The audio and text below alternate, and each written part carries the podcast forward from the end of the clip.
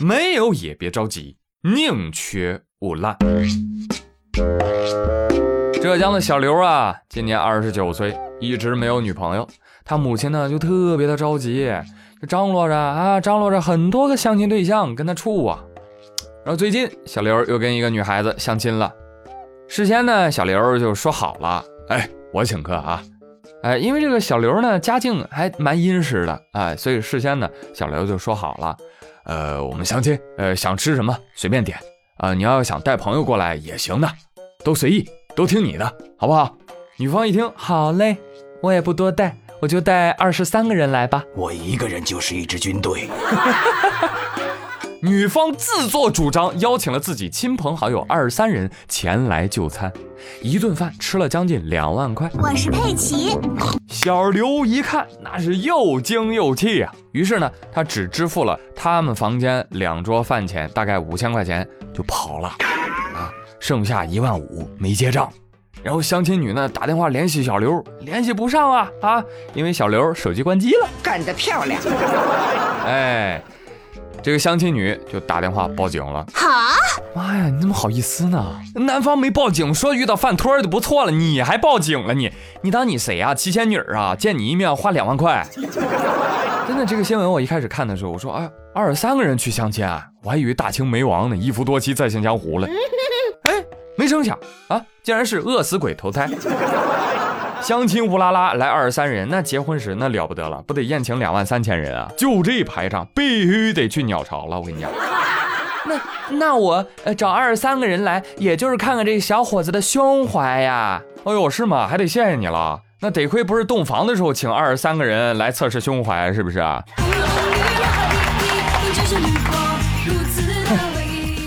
不过呢，朋友们，根据我多年上网冲浪的经验，这个新闻有点太过离奇啊，备不住是自导自演的流量大戏呢，对不对？但是呢，很可惜没火起来，亏了，亏了，亏了，亏了。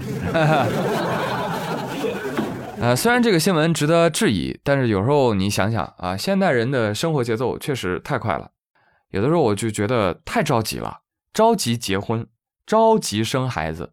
着急培养孩子，哎，当然了，我也知道没得办法。就像杭州的刘女士，他的儿子啊，今年刚上小学，学校呢就给定了一个硬性的体育方面的要求，就要求孩子啊必须要跳绳一分钟能够达到一百四十下才算合格。可是呢，可是孩子他不会呀，这孩子跳绳，哎呀，太难了，就先挥一下手。等一秒再蹦，就明显手跟脚啊没商量好，有延迟。刘女士就很着急啊，很着急，就给孩子呢在杭州一家跆拳道馆报了个跳绳课啊，交一千二百八十八学费，上九节课。但问题是，一节课还没上呢，孩子呀突然就开窍了。平常人根本就不可能，除非他是。其实我们早就应该想到。他就是万中无一的绝世高手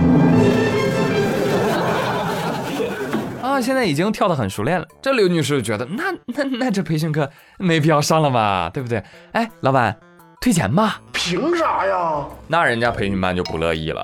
那要怪，只能怪怪怪你家孩子太聪明了，是吧？不得不说，你们家孩子会的可真及时啊！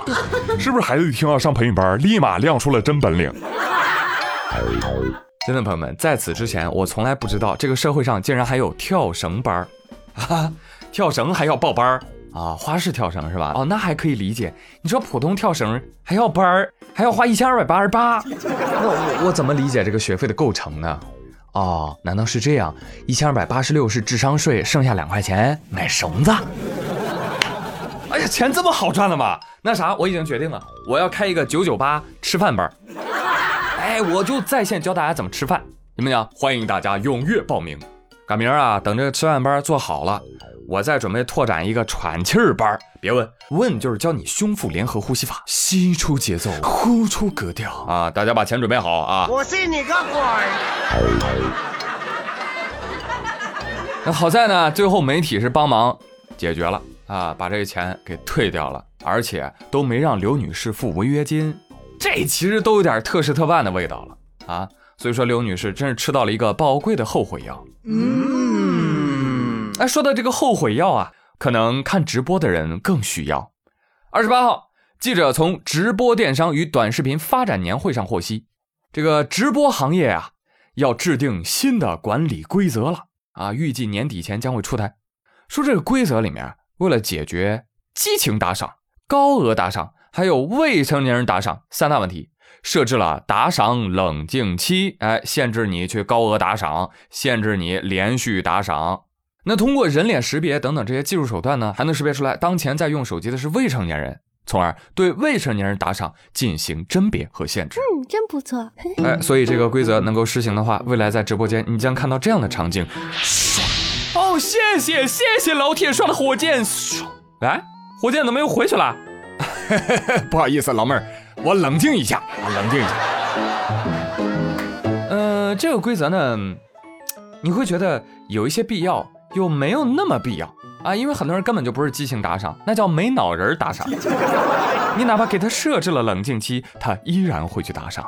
所以说啊，控制成年人的打赏行为呢，冷静期没有多大必要啊，因为成人他就是得自我负责嘛。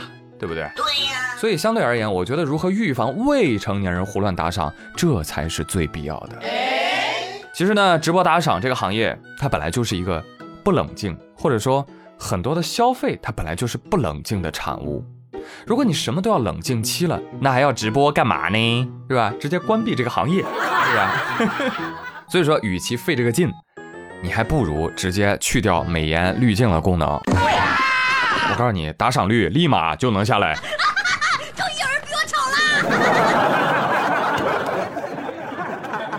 在这里，也希望视频直播都能够回归真实和理性，向我们音频直播多学习学习，是不是？脸不重要，内容最重要。因为你看到的不一定是真实的，你看得到也不一定看得懂。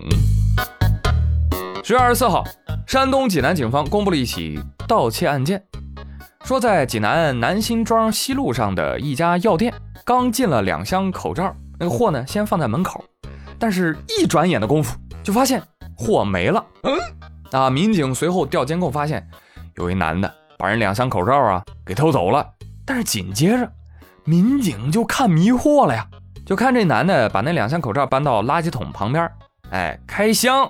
拿起来，倒进去，把口罩全部倒进了垃圾桶。最后两个空纸箱被他拿去卖废品换钱了。高，实在是高。据了解，这个男子是以捡垃圾为生的。目前，嫌疑人因为涉嫌盗窃被行政拘留五天。这口罩就很难过呀。嗯嗯，看来大家对我不如以前尊重了。是的，口罩。是这位大爷实在太爱自己的工作了，他的眼里只有垃圾。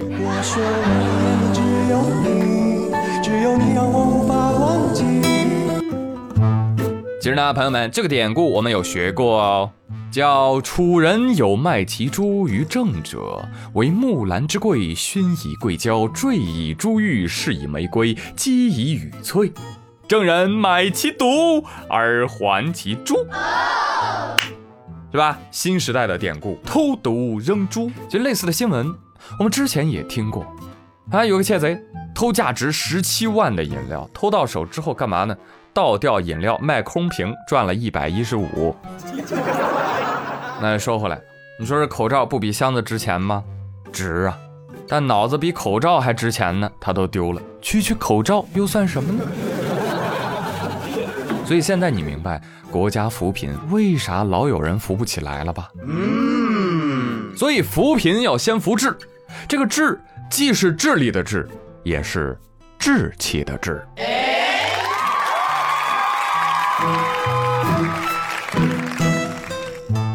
好了，朋友们，今天的妙连珠到这里就到这里吧。我是朱宇，感谢大家的收听。别忘了我们的互动话题，如果用你的所学来向另外一半示爱，你能做什么呢？当然了，有关于其他的新闻，有什么想聊的，也欢迎各位继续给我留言喽。让我们转评赞走起！好了，感谢收听，咱们下期再会喽，拜拜。